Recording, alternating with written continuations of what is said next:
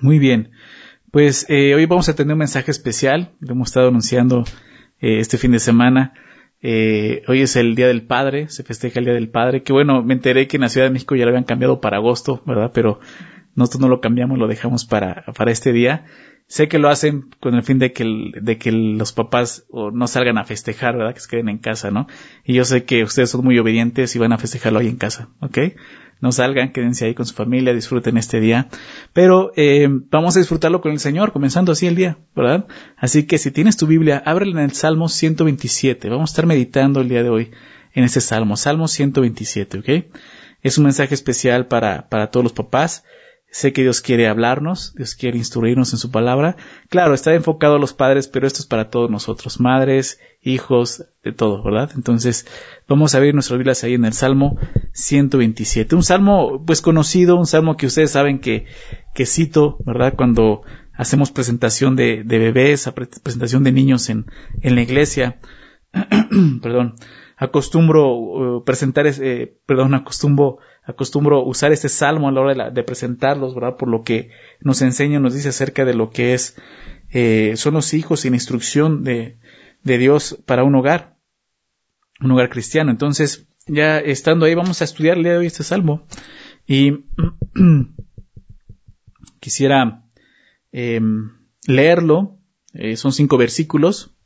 Es corto, pero Dios quiere hablarnos mucho a través de él. Así que voy a leerlo, después de eso hacemos una oración para dar inicio, ¿ok? Dice así. Si el Señor no edificare la casa, en vano trabaja en los que la edifican. Si el Señor no guardare la ciudad, en vano vela la guardia. Por demás es que os levantéis de madrugada y veáis tarde a reposar, y que comáis pan de dolores, pues que a su amado dará Dios el sueño. He aquí, herencia de Jehová son los hijos cosa de estima el fruto del vientre. Como saetas en manos del valiente, así son los hijos habidos en la juventud. Bienaventurado el hombre que llenó su aljaba de ellos, no será avergonzado cuando hablare con los enemigos en la puerta. Vamos a hacer una oración. Eh, amado Dios, te damos muchas gracias por esta mañana. Gracias por permitirnos venir a tu presencia, Señor. Venir a escuchar tu voz en este día, Señor un día especial para muchos de nosotros, Señor, como padres, Señor, el que podamos comenzar nuestro día así, festejando un día, Señor, así, pero recordando tu palabra, Señor. Qué bendición para nosotros es esta. Pedimos, Señor, que seas tú guiándonos, que seas tú hablándonos, que sea tu Santo Espíritu, Señor, enseñándonos, Señor, estas palabras, Señor, que, que este salmo tan hermoso, Señor, que, que tú inspiraste, Señor, y que que tú has permitido que el día de hoy podamos estudiar, porque quieres hablarnos a través de él, Señor. Así que aquí estamos, Señor, con corazones rendidos, dispuestos a escuchar tu voz, Señor. Es lo que te pedimos, que nos hables. Por favor, en el nombre de Jesús lo pedimos. Amén. Muy bien, pues em, es muy interesante este salmo y el contexto de lo que significa este salmo. Eh, existe cierta eh, controversia sobre el autor de ese salmo. Algunos dicen que eh, fue escrito por Salomón, el rey Salomón, ¿recuerdas? Otros dicen que fue escrito por el rey David, el padre de Salomón, ¿sí? Em, yo en lo personal, y ya estudiando un poco más el contexto, creo que fue David quien escribió este salmo, ¿no? Si tienes eh, eh, Biblias con títulos, o, o, empezando el salmo, digo, no lo leemos, pero algunas Biblias lo incluyen, dice, dice cántico gradual para Salomón, ¿verdad? Entonces aquí vemos que es para él, fue escrito para Salomón y, fue escrito por, por David, su padre. Em, cuando, cuando conocemos la historia, cuando David quiso construir un templo para Dios, ¿recuerdas? En Samuel nos muestra que él quería hacer un templo para el Señor y Dios le dijo, no, tú no vas a hacer casa, no, eh, tu hijo va ser el que va a ser, el que va a hacerme casa, no, hablando del templo. ¿No? Y David entendió, esto y, más adelante, ¿no? En, en Primero de Crónicas, capítulo 22, si no mal recuerdo, es donde David eh, empieza a preparar a su hijo, ¿no? Empieza, su hijo, él dice el texto ahí en Primero de Crónicas que aún es muy joven, pero él está tratando de dejar todo para que su hijo pueda realmente edificar un hogar para el Señor, un templo para Dios.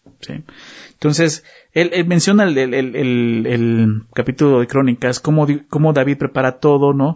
Con el fin de que Salomón pueda, más adelante, cuando Dios lo llame, pueda construir la casa de Dios, ¿no? El templo del Señor. Pero David, David sabía algo bien, bien importante, ¿no? Y por eso es que creo que también él escribe este salmo. Lo que dice el salmo, si el Señor no edifica la casa, es en vano, ¿no? O sea, eh, David quiere que Salomón entienda algo. Si tú puedes construir una casa a Dios, un templo a Dios hermoso, pero si Dios no está ahí, de nada sirve. ¿Ok? Ahora, a través de esto, pues eh, podemos eh, aprender mucho nosotros. Claro que, que, el consejo de David para su hijo está más enfocado en su hogar, ¿verdad? Porque eso es lo que dice el Salmo. Si este Salmo fue escrito entonces por un padre a su hijo. Si fue escrito por el rey David a su hijo Salomón. Y, recordemos un poco quién era este rey, el rey David. El rey David fue, fue un hombre que, que siguió al Señor, definitivamente. ¿sí? Claro, tuvo tropiezos, tuvo errores, errores eh, muy tristes, ¿no? Eh, errores que, que, lo llevaron a cometer pecados terribles, pero su vida ha sido un ejemplo de arrepentimiento y, y, de restauración para todos nosotros, ¿verdad? Él fue un hombre como cualquiera de nosotros lo sabemos, ¿sí? Pero lo que vemos en la vida de David es que él supo usar sus errores para aferrarse más al Señor. Y así llegar a ser, como dice la palabra, un hombre conforme al corazón de Dios.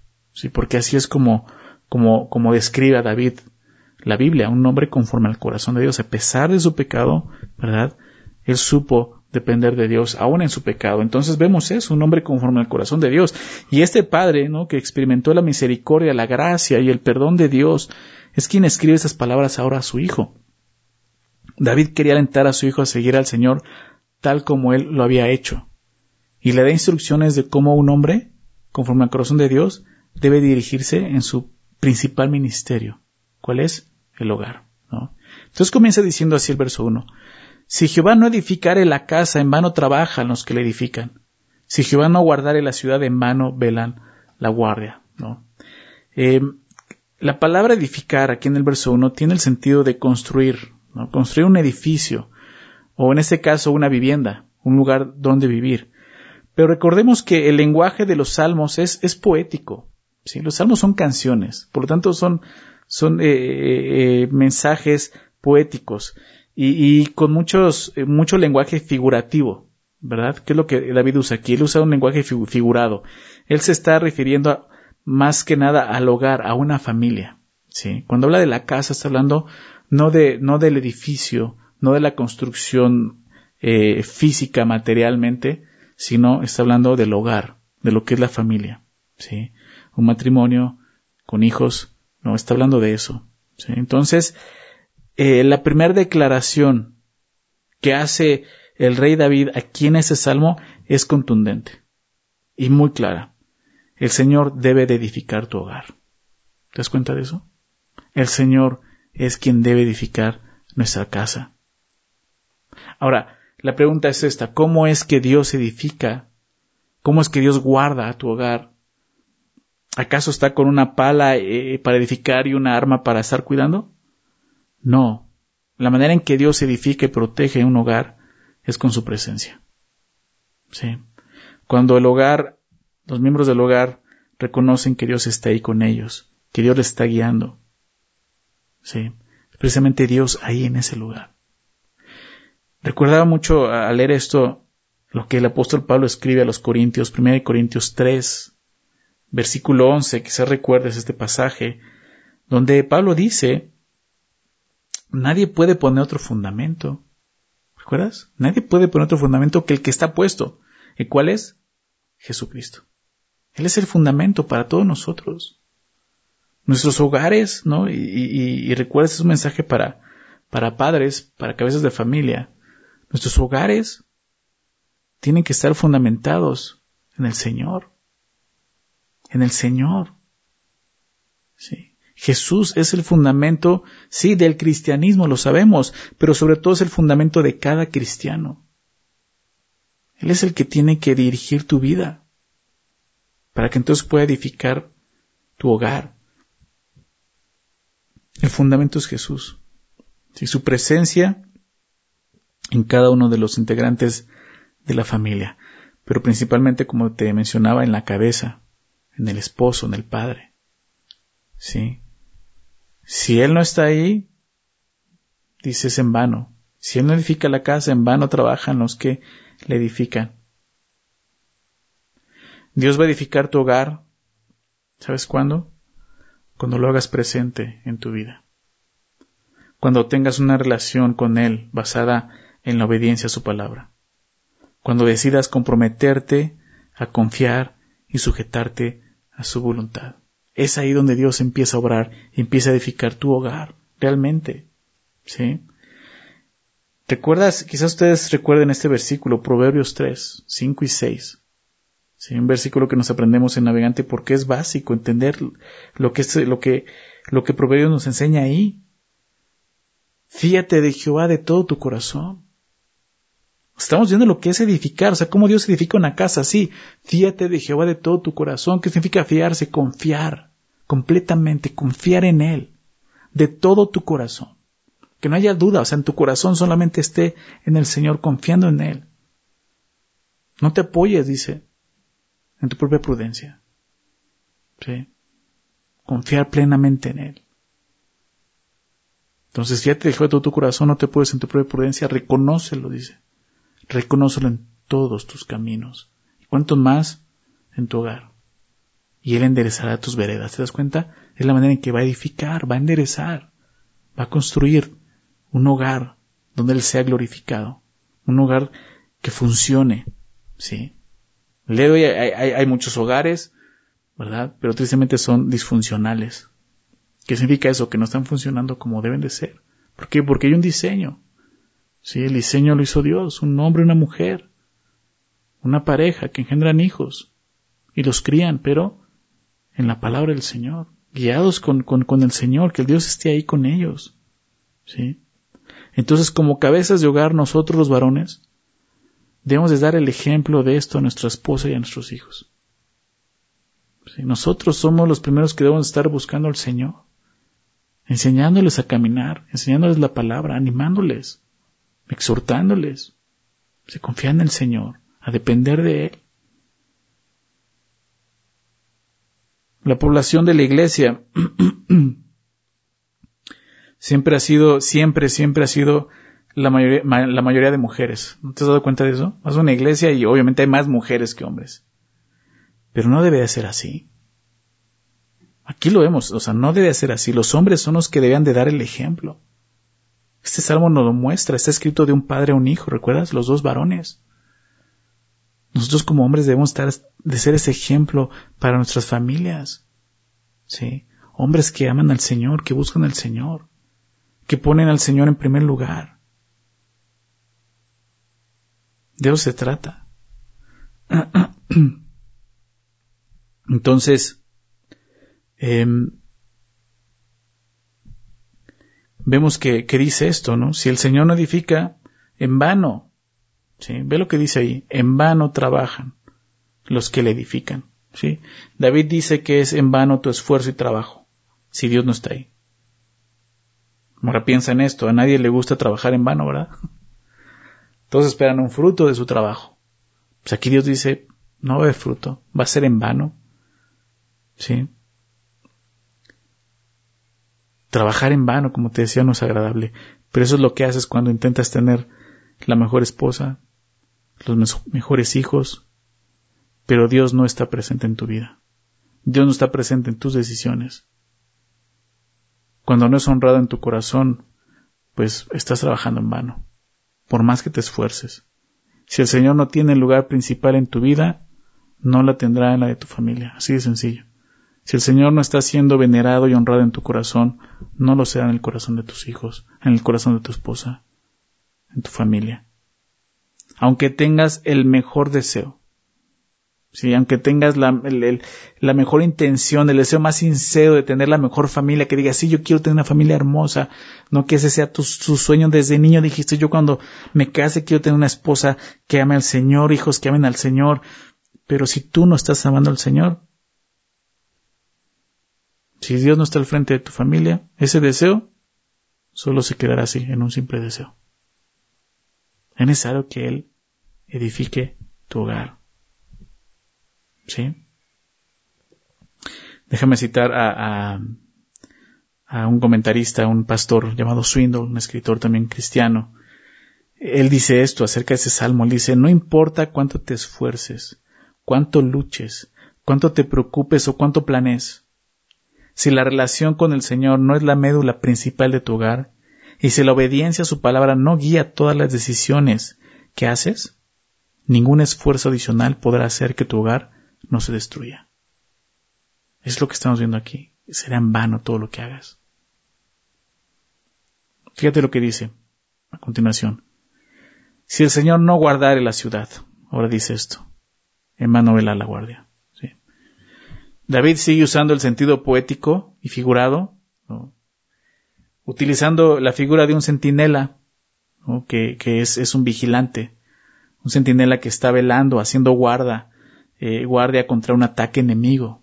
Sí, está hablando de la muralla donde se ponían en las ciudades, ¿no? Se ponían las murallas y, estaban al pendiente de que no hubiera algún ataque, ¿sí? Nos ilustra, pues, la tarea de un padre de proteger su hogar. Está hablando de protección. Ya hablamos de, de, construcción, cómo edificar, ahora le dice cómo proteger eso. Si tú has, has levantado algo con la ayuda del Señor, el Señor tiene que seguir sosteniendo eso. ¿Sí? Por eso lo va a proteger. Algo que como como hombres, y, me refiero a varones, em, algo, que, algo que como hombres tenemos es el instinto de proteger. Es un, instinto, es una naturaleza. ¿no? Así es como Dios creó al hombre, con un impulso y una naturaleza de cuidar y proteger. ¿sí? Si eres varón, sabes de qué te hablo. ¿sí? De la misma forma, la mujer y los hijos pequeños tienen la necesidad de, de, de protección. ¿Sí? Ellos buscan el cuidado y la protección del esposo. ¿Por qué? Porque así es como Dios nos diseñó. Así es como funcionamos. ¿Sí? Entonces los hombres eh, eh, somos los encargados de proveer esto en nuestro hogar. No solo lo económico. Esto, cuidado, protección. Esto es bien importante. Eh, recuerdo esto en Efesios 5, como el apóstol Pablo nos enseña amar a nuestras esposas nos dice que nosotros como varones tenemos que amar a nuestras esposas, así como Cristo amó a la iglesia, recuerdan, y se entregó por ella. Pero déjame leer esto más adelante en el verso 28, Efesios 5, 28 y 29. Ahí dice esto, dice, así también, así también los maridos deben amar a sus esposas como a sus mismos cuerpos. El que ama a su mujer, a sí mismo se ama. Dice, porque nadie aborreció jamás su propia carne, sino, ve lo que dice ahí, que la sustenta y la cuida, como también Cristo a la iglesia. ¿Te das cuenta? La labor del, hombre en casa es, no solo es mantener, ¿verdad? Eh, no solo es sostener, es, es cuidar, es proteger. ¿sí? Esa es una labor que, que tenemos como hombres. Recuerda, esto es un, un padre diciéndole esto a su hijo le está diciendo esto tienes que, hacerlo. Si el Señor no está ahí guardando, es en vano lo que, lo que te trates de hacer tú. ¿sí? En esa tarea el Señor, eh, pues también el Señor es quien debe de estar presente dirigiéndote a la hora de cuidar, de, de, proteger tu hogar. ¿sí? El mensaje del primer versículo eh, lo, vemos es, es muy, muy claro. ¿sí? El Señor es el centro eh, del hogar la participación de Dios es absolutamente esencial. ¿sí? Porque si no vuelve a ser lo mismo, dice, en, vano vela la guardia. Por más que te esfuerces en proteger tu hogar, si Dios no lo está haciendo, será en vano. ¿sí? Aunque tú tengas la intención de proteger y cuidar a tu familia de todo enemigo, si Dios eh, no está guiándote, es en vano tu deseo y tu esfuerzo. Todo tu trabajo, todo tu esfuerzo, nuevamente todos tus buenos deseos y buenas intenciones no pueden sustituir a Dios. Definitivamente eso es algo que vemos aquí. Necesitas poner a Dios en ese lugar. ¿Sí? Necesitas cuidar, como dice el texto, ¿no? Em, guardar lo que Dios te ha dado. Fíjate lo que dice en el verso 2. Dice, por demás es que os levantéis de madrugada y vayáis tarde a reposar, y que comáis pan de dolores, pues que a su amado dará Dios el sueño. Entonces, nos habla ahora del trabajo. Si por demás es que os levantéis de madrugada vayáis tarde a reposar. La palabra por demás es la misma, palabra que, en el texto original en hebreo, que se tradujo como eh, eh, por vano, ¿no? En, el, en el verso 1, ¿verdad? En vano trabajan los que edifican, en vano vela la guardia. Es la misma palabra por demás, ¿no? Sea, en vano, lo que está diciendo. Es que se levanten de madrugada y vayan tarde a reposar, ¿sí? Entonces, eh, el énfasis es muy claro. Sin el Señor guiando tu vida, todo lo que emprendas e intentes será en vano. ¿Sí? Esta palabra se llega a traducir también como calamidad o destrucción. Si todo lo que hagas va a terminar así. Ahora, dice esto, o sea, eh, está por demás esto, que te levantes de madrugada, que vaya a estar de reposar. ¿Tienes idea de cuántos hombres y aún mujeres son descritos en este versículo el día de hoy? ¿Cuántos hombres y mujeres, esta es su vida? O sea, se levantan de madrugada antes de que amanezca para arreglarse, salirse a trabajar a un oscuro y llegan a casa ya de noche, ¿verdad? Es triste eso. Claro que el trabajar es importante. Tú no podrías edificar un hogar y mucho menos cuidar y proteger un hogar si no tienes un trabajo. ¿Sí? Es importante que como varón trabajes. Bien importante esto. El, el nos está diciendo, no, tú no, no hagas nada Dios, deja que Dios haga todo. Deja que Dios te mantenga. O sea, no, tú tienes que esforzarte, tú tienes que trabajar. Sí, pero tienes que considerar que Dios esté ahí contigo. Es importante que como varón trabajes. ¿Por qué? Porque tú eres el responsable de llevar la provisión a casa. Ese es, parte del cuidado de tu hogar. Que tú cuides tu hogar. ¿Sí? Hace algunas semanas atrás, terminando Tesalonicenses, veíamos cómo nos hablaba de aquellos que no querían trabajar, que vivían desordenadamente, ¿verdad? Y, y, claramente decía el que no quiera trabajar, pues que no coma, el que no quiera, sí.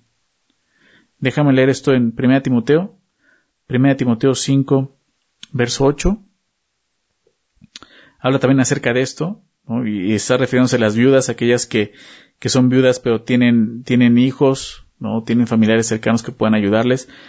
Dice esto, porque si alguno no provee para los suyos, y mayormente para los de su casa, ha negado la fe y es peor que un incrédulo. O un hombre que no está entendiendo esta labor, que no está em, cuidando su hogar, ¿no? llevando eh, eh, la provisión a casa, el sustento a casa, es un hombre que simplemente ha negado la fe, o sea, no conoce al Señor. Es, es peor, dice es peor que un incrédulo. O sea, un incrédulo sabe lo que tiene que hacer. Es triste ver a un creyente que no entiende esto, ¿no? nada más no quiere trabajar. Es tu deber, como hombre, como cabeza, ¿no? Trabajar, pero eh, recordar que Dios tiene que estar ahí, dirigiéndote, ¿sí?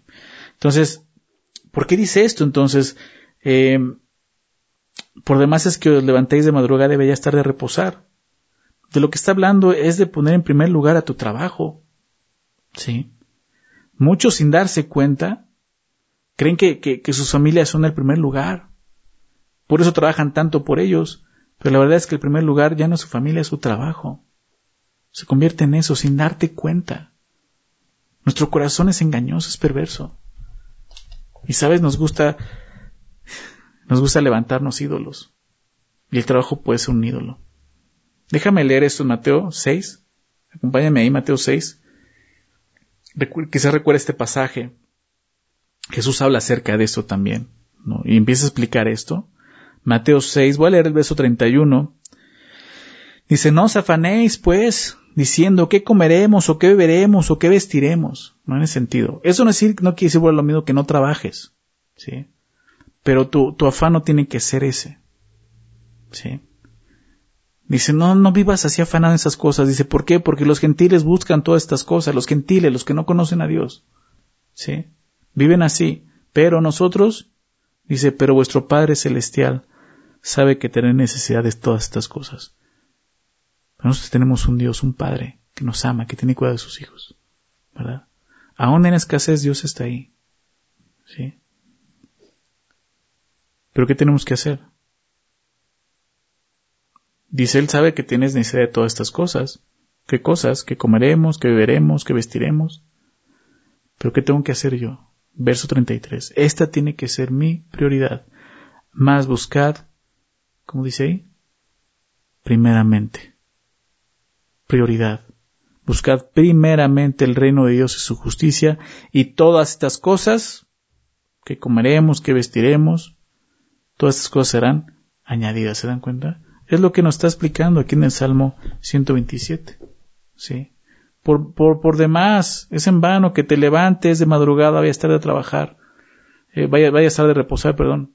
No, tanto trabajo, tanto trabajo. O sea, al final, el resultado no es lo que quieres. Entonces quizá lo que estás viviendo es un afán en tu trabajo. Tu trabajo ya es tu ídolo, es a quien le sirves, no es a Dios. Sí. Por lo tanto, tu hogar no va a estar edificado en el Señor. ¿Ok? El orden, ¿no? y aquí es creo que importante tocar este punto, el orden de prioridades es importante para nosotros como creyentes, entender nuestras prioridades. El orden de prioridades es este. Primer lugar en la vida de un creyente es Dios. En primer lugar está Dios. En primer lugar. Por sobre todas las cosas, Dios tiene que ser el número uno en tu vida. Ese es el orden. Ahí empezamos. Y ahí es donde muchos fallamos. Precisamente por eso dice, si el Señor no edifica la casa, si Él no está en primer lugar, es en vano todo lo que hagas. Dios tiene que ser el primer lugar en tu vida. En segundo lugar, tu familia. ¿Sí? En el siguiente orden, tu esposa y luego tus hijos. ¿sí? Pero es el segundo lugar. En tercer lugar, tu trabajo. ¿sí? Porque es importante. Realmente eh, tu segunda prioridad, que es tu familia, depende de tu tercera prioridad, que es el trabajo. Pero no va primero el trabajo. Si primero es tu familia, después tu trabajo. Y en cuarto lugar, si lo quieres ver así, es el servicio en la iglesia. ¿Por qué digo eso? ¿Por qué menciono esto? Porque muchos confunden esto con el primer, la primera prioridad. No, yo sirvo a Dios y con eso ya tengo a Dios en primer lugar. No. Ese es tu servicio al Señor. Si tener a Dios en primer lugar es tener una relación con Él, no que su presencia sea en tu vida guiándote en todo momento y tú obedeciendo lo que Él te pide que hagas. Es muy diferente. ¿Ok? No confundas eso porque si no, tus prioridades van a estar de cabeza. ¿Sí? Por lo tanto, la clave, la clave para que estas prioridades estén en orden, no la está dando el rey David en este salmo. ¿Sabes cuál es? El primer lugar debe ser del Señor. Esa es la clave. Si tu afán, digámoslo así, tu búsqueda es que el Señor sea el primero en tu vida, créemelo, todo lo demás irá tomando su lugar. Todo lo demás, ¿no? Todas las demás prioridades tomarán el lugar correcto. ¿Sí? Pon al Señor en primer lugar en tu corazón.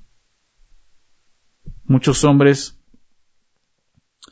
muchas mujeres y, creyentes, ¿no? Tanto inconversos como creyentes, viven esclavos del trabajo. Así el día de hoy, tristemente como, como describe este versículo, ¿no? Así, de madrugada, ¿no? Se levantan y, van a descansar ya de, de, en la tarde, ya, de madrugada otra vez, ¿no? Viven así, esclavos del trabajo. ¿Por qué? Porque no han entendido que fueron diseñados por Dios y que solo Dios puede dar el sentido y propósito en la vida de uno. ¿Sí? Si tú estás viviendo ese tipo de esclavitud laboral, que dices, sí, esa es mi vida, así yo me levanto y así llego y no disfruto mi vida. ¿Sabes por qué es? Porque no has puesto a Dios en primer lugar en tu vida. ¿Por qué? Porque Dios no te dejaría estar en un trabajo así. ¿Sí? Pon a Dios en primer lugar, deja que Él dirija tu vida. ¿Sí? Eh, esto, esto es esclavitud y es un engaño de Satanás. Este engaño de Satanás ha llegado tan lejos que el día de hoy hombres y mujeres solo existen para su trabajo. Ya no tienen ni el interés de tener una familia. ¿Se te has dado cuenta que la juventud ya no piensa en eso? Ya no piensa en el matrimonio? Ni mucho menos en los hijos. O sea, hijos no hasta crees. Es triste ver eso. Pero, es, eh, pero está siendo atacado, atacada la familia de esta manera. Sí. Como creyentes necesitamos entender lo que nos dice salmo, lo importante que es esto para nosotros. ¿sí? Entonces, esas largas y tediosas horas de trabajo no podrán sostener un hogar funcional y productivo. Esa es la realidad lo que nos dice aquí. Por demás es que hagas eso. He conocido a muchos hombres exitosos en su trabajo, con mucho éxito laboral, pero su hogar es un fracaso. Es triste ver eso. Algunas veces por no entender esto, por descuidar lo principal, pero ¿sabes algo? Lo más triste es que la mayoría de las veces es porque no les interesa su familia. Son hombres egoístas y solo buscan su éxito laboral, lastimando y destruyendo sus hogares. Si ese es tu caso, necesitas arrepentirte. ¿Por qué? Porque Dios te va a pedir cuentas de tu hogar, de tu esposa, de tus hijos. Pon a Dios en primer lugar en tu vida. ¿Sí? Esas largas horas de trabajo, levantarte temprano, irte a dormir tarde, nunca, nunca van a reemplazar la presencia de Dios en tu hogar. Necesitas eh, eh, considerar eso. ¿okay? Porque al final entonces el resultado es este, como dice el texto, y que comáis pan de dolores. Tanto trabajar para esto, para que el, fruto sea dolor. Al final este es el pago de su trabajo, un pan pero doloroso. Esta frase describe muy bien el resultado del esfuerzo humano sin Dios. ¿Se dan cuenta? Así en vano. Al darte cuenta que tanto me esforcé y no sirvió. ¿Sí? Sufrimiento, dolor, pesadez. ¿Sabes? Tantos, cuántos padres no se preguntan qué hice mal. O sea, tantos padres preguntándose qué fue lo que hice mal. Siempre me esforcé para darle lo mejor a mis hijos. Siempre trabajando para que nada les faltara. Sí, pero se olvidaron de lo más importante. El Señor. ¿Se dan cuenta?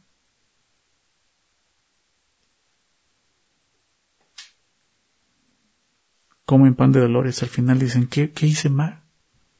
Yo busqué lo mejor para mi hijo. Lo mejor, ¿sabes qué es? Que pongas a Dios en primer lugar en tu vida. Eso es lo mejor. El dinero y la comodidad, yo sé que es algo que buscamos y queremos que nuestra familia viva cómoda, que no les falte nada, pero el dinero y la comodidad no pueden reemplazar al Señor. No pueden reemplazar al Señor. Sí, créemelo, es mejor vivir en un lugar, sí, donde no haya comodidad, donde se sufra un poco, sí, pero que el Señor esté ahí. ¿Por qué? Porque vas a empezar a conocer más a Dios y tu familia va a conocer a ese Dios fiel. Termina diciendo esto el verso 2. Pues que a su amado dará Dios el sueño. ¿Te das cuenta? Solo Dios puede darnos descanso. Es lo que dice. El trabajar, el dirigir un hogar, el proveer, el cuidar, es cansado. Es cansado, pero el Señor es quien nos da el descanso y la fuerza para continuar. Es lo que dice aquí. Entonces, no te canses en vano. Sí, pon al Señor en, primer lugar. Ve a Él, búscalo. Reconoce tu debilidad, o sea, muestra, ve con Él y Señor, estoy cansado de esto. junto con Pablo, recuerdo, eh, leía esto y me, recordaba este pasaje de, de, de 2 Corintios 12, donde Pablo, eh, déjame leerlo, 2 Corintios 12, verso 9, verso 10, que se lo recuerdes, cuando Pablo ora a Dios y le dice que quite ese aguijón de su carne y dice, me ha dicho, bástate mi gracia, porque mi poder se perfecciona en la debilidad. Por tanto, dice él, por tanto, por lo que Dios me dijo, de buena gana me gloriaré, gloriaré más bien en mis debilidades, para que repose sobre mí, dice el poder de Cristo. Por lo cual, por amor a Cristo, me gozo en las debilidades. ¿Te das cuenta, Pablo? Pues llegó a ese punto de decir, yo me gozo en las debilidades, en afrentas, en necesidad, en persecución. Me gozo en esas cosas, en angustias. ¿Por qué? Porque cuando soy débil, entonces soy fuerte. Pablo experimentó la fortaleza del Señor, el descanso de Dios. Eso es lo que es el descanso.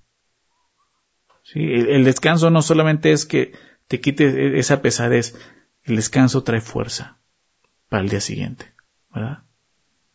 Y eso es lo que Dios quiere hacer. Dios puede darte fortaleza. quizás tengas un trabajo así muy, muy, muy eh, agobiado, con mucha presión, también pon al Señor en primer lugar y Él te va a dar descanso.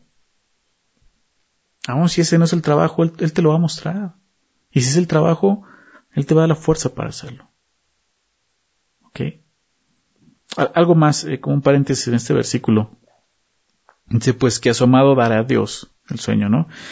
Algunos dicen que la palabra amado, que en hebreo es Yedid, se refiere a Salomón. Sí, como David escribiendo a Salomón muy tiernamente le dice amado. ¿Por qué? Porque el nombre de, el otro nombre de Salomón, él tenía otro nombre, era Jedidías. O en, hebreo es Yedidía, de donde viene esa palabra Yedid, que significa amado del Señor. ¿Sí? Esto, esto lo puedes ver en 2 Samuel 12, verso 25. Entonces algunos se enfocan aquí, dicen, era David escribiendo a su hijo realmente, ¿no? Esto, esto, este, afirma más lo que comentaba al principio, ¿no? Que yo creo que es David quien escribe esto Salomón. Pero bueno, es, es que su amado dará a Dios el sueño y, y, y, date cuenta de eso. Dios te ama. Dios te ama. Dios no quiere que vivas de esta manera. Dios quiere que empieces a ponerlo en primer lugar para que tu vida empiece a dar un fruto, para que encuentres descanso. Sí, para que esa, esa labor que a veces se puede volver tan, tan difícil para nosotros que es, que es formar un hogar, no sea tan pesado. ¿sí? Dios quiere darte descanso. Vamos a continuar con la segunda parte. Dice, he aquí, herencia del Señor son los hijos, cosa de estima el fruto del vientre.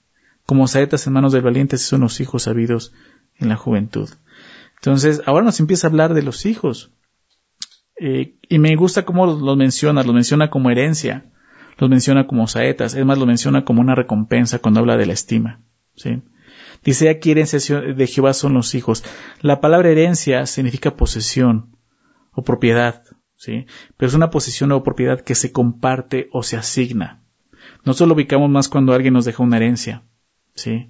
Claro, esa persona tiene una propiedad, pero como ya falleció, esa propiedad se la pasa a otra persona, ¿sí? Pero con Dios no aplica esto, ¿por qué? Porque Dios está vivo, ¿verdad? Dios no muere.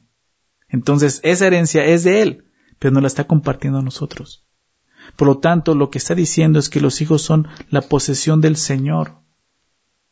¿Te das cuenta de esto? Tus hijos le pertenecen a Él. ¿Sí? Lo que Dios hace es compartírtelos como Padre. Pues le pertenecen a Él. ¿Qué, diferencia de ver eh, la paternidad que como la ve el mundo el día de hoy? tan diferente. Este, este salmo nos muestra y nos ubica en lo que realmente ser padres. Sí, para empezar es esto, y recuerda esto, los hijos son de Dios, no son tuyos. Velo de esta manera. Y creo que lo entiendes, cuando algo no es tuyo, y cuando sabes que es de Dios, lo vas a cuidar mucho. ¿Verdad? Pues así tiene que ser, así tienes que ser con tus hijos. Sí. Eh, cuando vemos, cuando lo vemos de esta manera, toma un sentido totalmente diferente de cómo la sociedad ve a los hijos, ¿verdad? La sociedad ve a los hijos como un logro, tristemente como una palomita en la lista para ser exitosos, ¿verdad? O para sentirnos realizados en la vida. O peor, o peor, como un accidente que no debe ocurrir. Triste es eso. Sí, los hijos no son eso.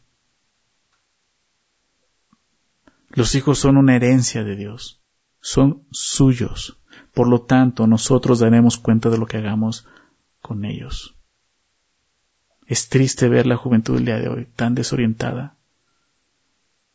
Chicos, jóvenes, adolescentes, niños en la calle, abandonados, viviendo ya en alcohol, en drogas, abandonados por sus padres. Qué triste es eso. ¿Por qué? ¿Por qué no entienden esto? Ahora como creyentes, ¿qué estamos haciendo? Tú dices, no, como creyentes yo no, no, no dejaré que mi hijo fuera así. No, pero los estás abandonando en una guardería. Si vienes va con algún familiar, con un tío o una abuela, los hijos son de Dios. ¿Sí? Piensa en esto. Y si te los dio a ti es para que tú te encargues de ellos. ¿Sí? Si Dios le hubiera querido dar más hijos a tus padres, les hubiera dado hijos, aparte de ti. Sus nietos no son sus hijos. ¿Sí? Sus nietos son tus hijos. Ellos no van a dar cuenta de eso, tú vas a dar cuenta de ellos. Considera esto, por favor. Valora esto, es lo que dice a continuación. ¿Sí? Eh, cosa de estima el fruto del vientre. ¿Sabes qué significa eso?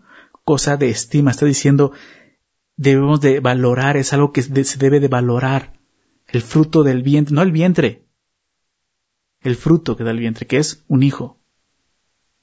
Creo que hemos perdido el valor de lo que eso significa como sociedad, aun como creyentes. Como creyentes en Jesucristo, debemos de entender el propósito de Dios al darnos hijos. Para empezar tener un hijo no se trata de nosotros, se trata de Dios y de su gloria. Y tenemos que valorarlo. Dios valora, valora los hijos que Él te ha dado. Eso es lo que dice aquí, cosa de estima el fruto del vientre. El fruto del vientre es un regalo que Dios te ha dado. Los hijos no son un castigo de Dios, como muchos padres tristemente los ven el día de hoy. Todo lo contrario, son un hermoso regalo que Dios te ha dado. Sí. Necesitamos, en verdad, necesitamos considerar el valor que Dios le da a nuestros hijos. Si tú realmente estimas el fruto del vientre, como dice aquí, no vas a estar dejando a tus hijos abandonados en cualquier lugar. Hay que lo cuide este, que le cuide la vecina, que lo cuide. No. Yo soy el que tiene que cargarse de esto. ¿Se dan cuenta de eso? Fíjate lo que dice el verso 4. Como saetas en manos del valiente. Así son los hijos sabidos en la juventud. Una saeta es una flecha, no estoy hablando de eso. Eh, una flecha sabemos que tiene un propósito, ¿sí? Seguramente el día de hoy em, se hacen flechas como ornato o adornos, ¿verdad?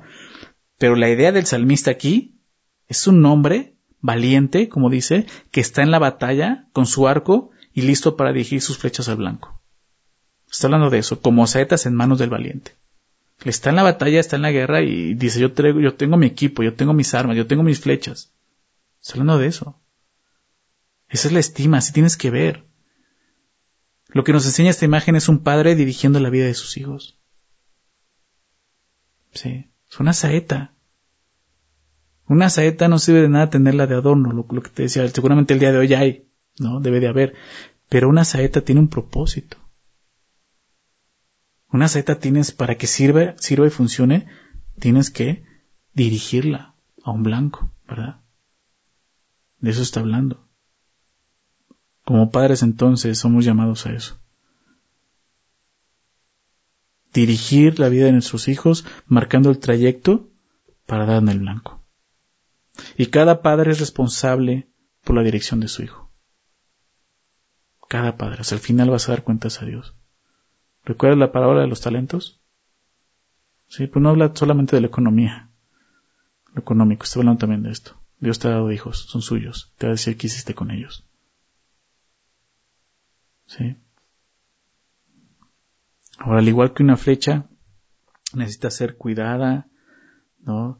Eh, eh, pues nosotros tenemos que cuidar a nuestros hijos. Así como una flecha necesita ser dirigida para dar en el blanco, lo mismo son los hijos. Necesitas dirigirlos. Ellos, ellos solos no van a dar en el blanco, créemelo.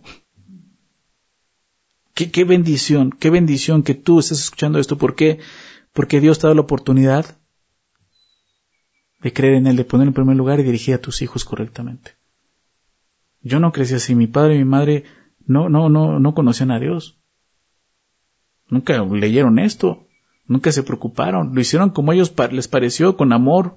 Dios les dio mucha gracia, yo doy gracias a Dios por la vida de mis padres, pero realmente no lo hicieron entendiendo esto. Yo te puedo decir que me rescató fue el Señor. Pero tú tienes el día de hoy la oportunidad de ser ese instrumento que Dios use para rescatar a tus hijos. Pero tienes que saber esto.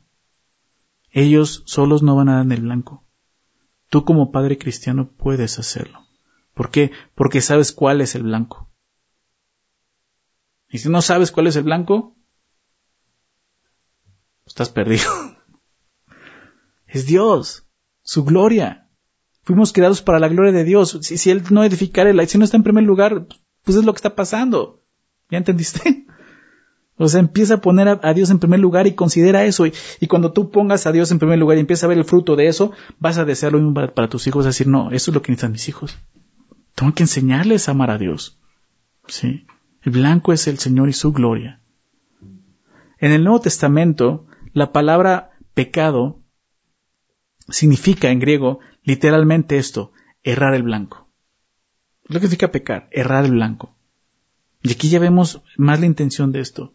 Todos nosotros, todo ser humano que ha pisado esta tierra después de Adán y Eva, obviamente exceptuando a Jesucristo, todos hemos nacido pecadores. Así es nuestra condición. Si sabías eso, y si no, déjame darte dos citas muy claras de esto. El mismo rey David escribió esto en el Salmo 51, verso 5. El Salmo 51, verso 5. He aquí en maldad he sido formado, y en pecado me concibió mi madre. ¿Qué está diciendo? Desde niño ya venía así. Ahora sí que ya ese defecto vino de fábrica. Así es lo que está diciendo. Si no te queda claro, el Salmo 58, verso 3. Salmo 58, 3 dice, se apartaron los impíos desde la matriz. ¿Te das cuenta de eso? Se descarriaron hablando mentira desde que nacieron. Sí, yo sé que tú puedes decir, ay no, pero mi bebé es hermoso, es muy lindo, es bonito. Es un pecador. Si es un hermoso regalo que Dios te da, pero tristemente está envuelto en pecado. Está perdido. Dios te ha dado, sí, esa saeta, pero te, la está dando en, este, en obra negra, ¿no? O sea, tienes que empezar tú a pulirla, a cuidarla, a enderezarla. ¿De qué te sirve una flecha que está toda choca? Tienes, una flecha que esté derecha. Ese es tu trabajo. Claro, con la ayuda de Dios, Dios endereza lo torcido, ¿recuerdas? Solo Dios puede hacer eso. ¿Sí? Déjame citar otro versículo, Proverbios 22, verso 15. Proverbios 22, 15 dice, la necedad está ligada en el corazón del muchacho, mas la vara de la corrección la alejará de él. ¿Se dan cuenta de eso? Por tanto, cuando tenemos un hijo, Dios nos ha dado la grande tarea de dirigir sus vidas al blanco.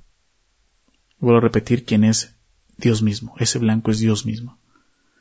Como padre, esta es una gran labor. Dirigir a tus hijos a Dios no es solo, no, no, no, no, no es solo pagar la renta, ¿no? Pagar la educación. Va más allá de eso. Es conocer sus corazones. ¿Qué les gusta? ¿Qué les disgusta? ¿Qué les atrae? ¿Qué, aborrecen? ¿Cuáles son sus fortalezas? ¿Cuáles son sus debilidades? ¿Cuál es su pecado? ¿Cuáles son sus luchas? Etcétera. Necesitas conocerlos. Va más allá de simplemente yo ya pagué, ya cumplí. No. Eso no es. O sea, son setas que Dios te dio. ¿Sí? Para dirigir una flecha debes de conocerla. Definitivamente. Así como debes de conocer tus instrumentos de trabajo, seguramente lo que seas, seas un arquitecto, conoces tus reglas, etcétera, computadora, no, lo, que sea, conoces tus herramientas, así tienes que conocer a tus hijos. Porque pone eso, un arquero que está en la batalla, claro que conoce su arco y conoce sus flechas. Y conoce las flechas cómo son y, y, y cuál es la indicada para llegar más lejos o, para que tenga más precisión eh, más cerca, no sé, o sea, conoce su, equipo. Entonces, con, necesitas conocer eso. Un, un, un, arquero conoce sus flechas, conoce el peso, la forma, el tamaño, etcétera. Lo mismo es con tus hijos, necesitas conocerlos, estar con ellos, dedicarles tiempo. Necesitas comprender que dirigir la vida de tus hijos es una de las labores más hermosas que Dios te ha dado. Es una labor mucho más grande y valiosa que tu profesión o trabajo. Créemelo. Tu trabajo puede durar 30, 40, 50, 60 años. La vida de tu hijo es eterna. ¿Sí? Entiende el valor que Dios te está dando en un hijo. Te está dando algo muy valioso. Un hijo necesita la dirección y la autoridad paterna como padres. Necesitan eso. No le dejes esa tarea solo a tu esposa.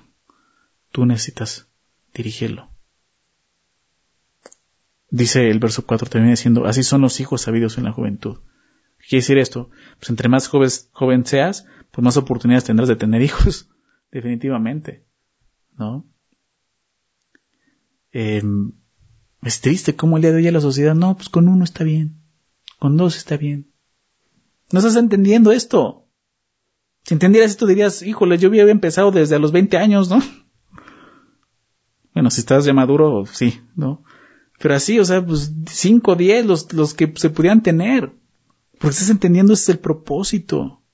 El día de hoy los jóvenes ya no quieren ni tener hijos, porque no saben ni entienden el propósito de un hijo. Como creyentes debemos de entender el valor y el propósito que Dios le da a los hijos. Sí, es de valientes, porque dice el texto, pero no debemos de tener temor de esto. ¿Por qué? Porque sabemos quién está edificando nuestro hogar, el Señor. ¿Te das cuenta de eso? No temas, el Señor está contigo. Fíjate lo que dice el final, verso 5. Bienaventurado el hombre que llenó su aljaba de ellos. ¿Sí? Si tú has entendido la estima, el valor que tiene un hijo para Dios, entenderás esta bienaventuranza. Bienaventurado es el hombre que llenó su aljaba de ellos. Claro, así como un arquero en la batalla se siente seguro y bendecido porque su aljaba está llena, porque tiene municiones, así un padre cristiano debe sentirse de tener muchos hijos. Claro, hijos, que sabes que van a dar en el blanco. ¿Sí? ¿Por qué? Déjame decirte esto, pero con las palabras de Spurgeon. Spurgeon escribe esto, es fuerte, pero ve lo que dice. Cuando los hijos e hijas son saetas, es bueno tener una aljaba llena de ellos. La aljaba es donde se ponían las, las, las flechas, ¿no? Dice, cuando los hijos e hijas son saetas, es bueno tener una aljaba, llena de ellos. Pero si son solo palos, crudos e inútiles, entre menos mejor. ¿Te das cuenta? Sí. Si piensas tener hijos solamente para botarlos por ahí, mejor no los tengas, sí, mejor no los tengas, yo te lo digo. Nuestra tarea como como padres cristianos, llena la aljaba de flechas que dan de blanco. ¿Por qué? Porque mis hijos pueden ser un instrumento en las manos de Dios para impactar este mundo caído. Si yo dirijo a mis hijos al blanco, ellos serán usados por Dios y serán de bendición para este mundo. ¿Sí? El mundo está lleno de esos hijos que te digo abandonados, tirados en la calle. Pero como cristianos, ¿qué estamos haciendo? ¿Lo mismo? Somos llamados a levantar hombres, mujeres de fe. Este mundo necesita hombres y mujeres con valores bíblicos, que amen al Señor con todo su corazón, con todas sus fuerzas, con toda su mente. Y el mejor lugar donde estos hombres y mujeres crecen y se forjan, ¿sabes dónde es? En un hogar donde el Señor es el primero, donde el Señor gobierna y dirige, tanto a padres como a hijos donde el Señor edifica y guarda la casa. Termina diciendo esto el verso 5. No será avergonzado, ¿no? Bienaventurado será el hombre que llene su aljaba de ellos, no será avergonzado cuando hablare con los enemigos en la puerta. ¿Qué se refiere con esto? En la antigüedad las puertas, hablando de, las ciudades que tenían murallas, las puertas principales eran el lugar de, los negocios, donde se hacían negocios o aún juicios. ¿Sí? Era el lugar donde se juzgaba ¿no? ya sea un negocio o, algún delito. Entonces dice, no será avergonzado cuando hablaré con los enemigos en la puerta. Si alguna vez tuviera alguna discusión, algún pleito con alguien, no será avergonzado porque va, a tener sus saetas ahí. ¿Te das cuenta? O sea, se va a parar ahí ya, ya, una persona quizás ya anciana, grande, de la cual quieren abusar, y atrás de él va a estar un ejército de hijos, ¿verdad? Fortalecidos en el Señor. El sentido es que los hijos pueden defender la causa de sus padres contra sus adversarios en los tribunales de justicia. Hijos listos para defender lo que es justo. ¿Sí? Porque han sido dirigidos al blanco. ¿Y sabes qué me recordaba esto? Para nosotros, hijos que están defendiendo la mejor causa nuestra, es el Evangelio. Para nosotros serían hijos listos para declarar y predicar la verdad del Evangelio. Para que todo aquel que se oponga. Nuestra fe, ellos pueden salir para mostrar quién es Jesús. ¿Sí? Ese salmo es muy importante para nosotros. Como padre te recuerdo esto. Tienes un llamado hermoso. Sí. ¿Qué es esto? Levantar una familia, edificar un hogar. Pero si el Señor no está ahí, será en vano. ¿Sí? Si el Señor eh, es el primer lugar en tu vida, eso va a impactar a tu familia. La casa se dedica con gente que ama al Señor. Un padre, una madre e hijos que se han enseñado a amar al Señor con todo su corazón. Y quiero terminar recordando las palabras del Señor Jesús. Eh, nuevamente Mateo, acompáñame por favor, Mateo, capítulo 7, final del capítulo 7, las palabras con las que termina el capítulo. Fíjate lo que Jesús dijo. Tú sabes que esta esa porción del capítulo 7 de, Mateo es la parte final de este gran sermón de Jesús, el sermón del monte. Fíjate lo que dice, verso 24. Cualquiera pues que me oye estas palabras y las hace, le compararé a un hombre prudente que edificó su casa sobre la roca. Jesús está diciendo, cualquiera que oye mis palabras, ¿no? Lo que acaba de decir un gran sermón, dice, y las hace. Le voy a comparar a un hombre prudente que edificó su casa sobre la roca. Descendió lluvia, vinieron ríos, soplaron vientos, golpearon contra aquella casa y no cayó porque su, porque estaba fundada sobre la roca. O sea, que, que Dios esté ahí no quiere decir que ya no haber problemas. Vamos a vivir los mismos problemas, situaciones que todo el mundo vive. Pero la diferencia es que Dios está ahí. ¿Se dan cuenta? No importa. Si Dios está edificando, si Dios está guardando, tú estás seguro. Es lo que menciona aquí. Jesús dice esto. No cayó, ¿por qué? Porque estaba fundada sobre la roca. Esa es la diferencia. Pero cualquiera, verso 26, que me oye esas palabras, lo mismo, los dos están escuchando, pero la diferencia es esta, y no las hace. El primero las hizo, el segundo no las hizo. Dice, le compararé a un hombre insensato que edificó su casa sobre la arena. Digo, no necesita ser, eh, no necesita ser arquitecto o algo así para entender que una casa sobre la arena no, no está bien fundamentada. Sí, se puede caer fácilmente. No vas a edificar una casa sobre algo que, que es arena. ¿sí? Dice lo mismo. Y descendió lluvia, y vinieron ríos, y soplaron vientos, y dieron con ímpetu contra aquella casa, y cayó, y, fue grande su ruina. ¿sí? El hombre prudente y el hombre insensato. ¿sí? La roca es Cristo, el fundamento de nuestra vida es Jesús. Si Él no está edificando tu hogar, es en vano todo tu esfuerzo. Que Él esté ahí no quiere decir que no va a haber problemas, como veíamos. Eh, a los dos les tocó lo mismo, lluvia, vinieron ríos, soplaron vientos, dieron con ímpetu. Pero la diferencia es que Dios está ahí, sosteniendo tu hogar. Sí, pon a Dios en primer lugar. Hoy, hoy te recuerdo, festejamos el Día del Padre y te recuerdo esto. El Señor te ama, el Señor te da una bendición de tener una familia y tener hijos. Pero necesitas recordar que Él es lo principal en tu casa, en tu hogar, en tu vida. Quisiera terminar orando y orar por los papás ahí en casa. Si estás ahí este, con tu familia, eh, ponte de pie, que se pongan de pie también ahí en casa tus familias y, y déjame hacer una oración por ustedes. ¿sí? Porque ese trabajo, como vemos, no es sencillo, pero solo se trata de rendirnos al Señor. ¿Ok? Vamos a orar. Señor, te queremos agradecer por este día, por tu palabra, Señor, que tanto necesitamos que es viva, es eficaz, Señor. Es más cortante que toda espada de dos filos y, Señor nos enseña, nos redarguye, Señor. Y yo te agradezco, Señor, que nos recuerdes la importancia de que tú seas el primer lugar en nuestra vida, Señor. Para que tú seas el primer lugar no solo en nuestra vida, en nuestra casa, en nuestro hogar, con nuestras esposas, con nuestros hijos. Señor, y eso es para todos nosotros. Claro que hoy lo, aplicamos a los varones, pero Señor es para todo verdadero creyente. Hombre, mujer, hijo, padre, madre, solteros, es lo mismo para todos nosotros. Si realmente queremos ver, Señor, tu bendición, necesitamos que tú estés ahí, Señor. Yo te pido por cada familia, Señor, por cada papá que está aquí delante de nosotros. Que tú les bendigas con tu Espíritu Santo, Señor, con tu presencia en sus corazones y en sus vidas, dirigiéndoles en todo momento, Señor.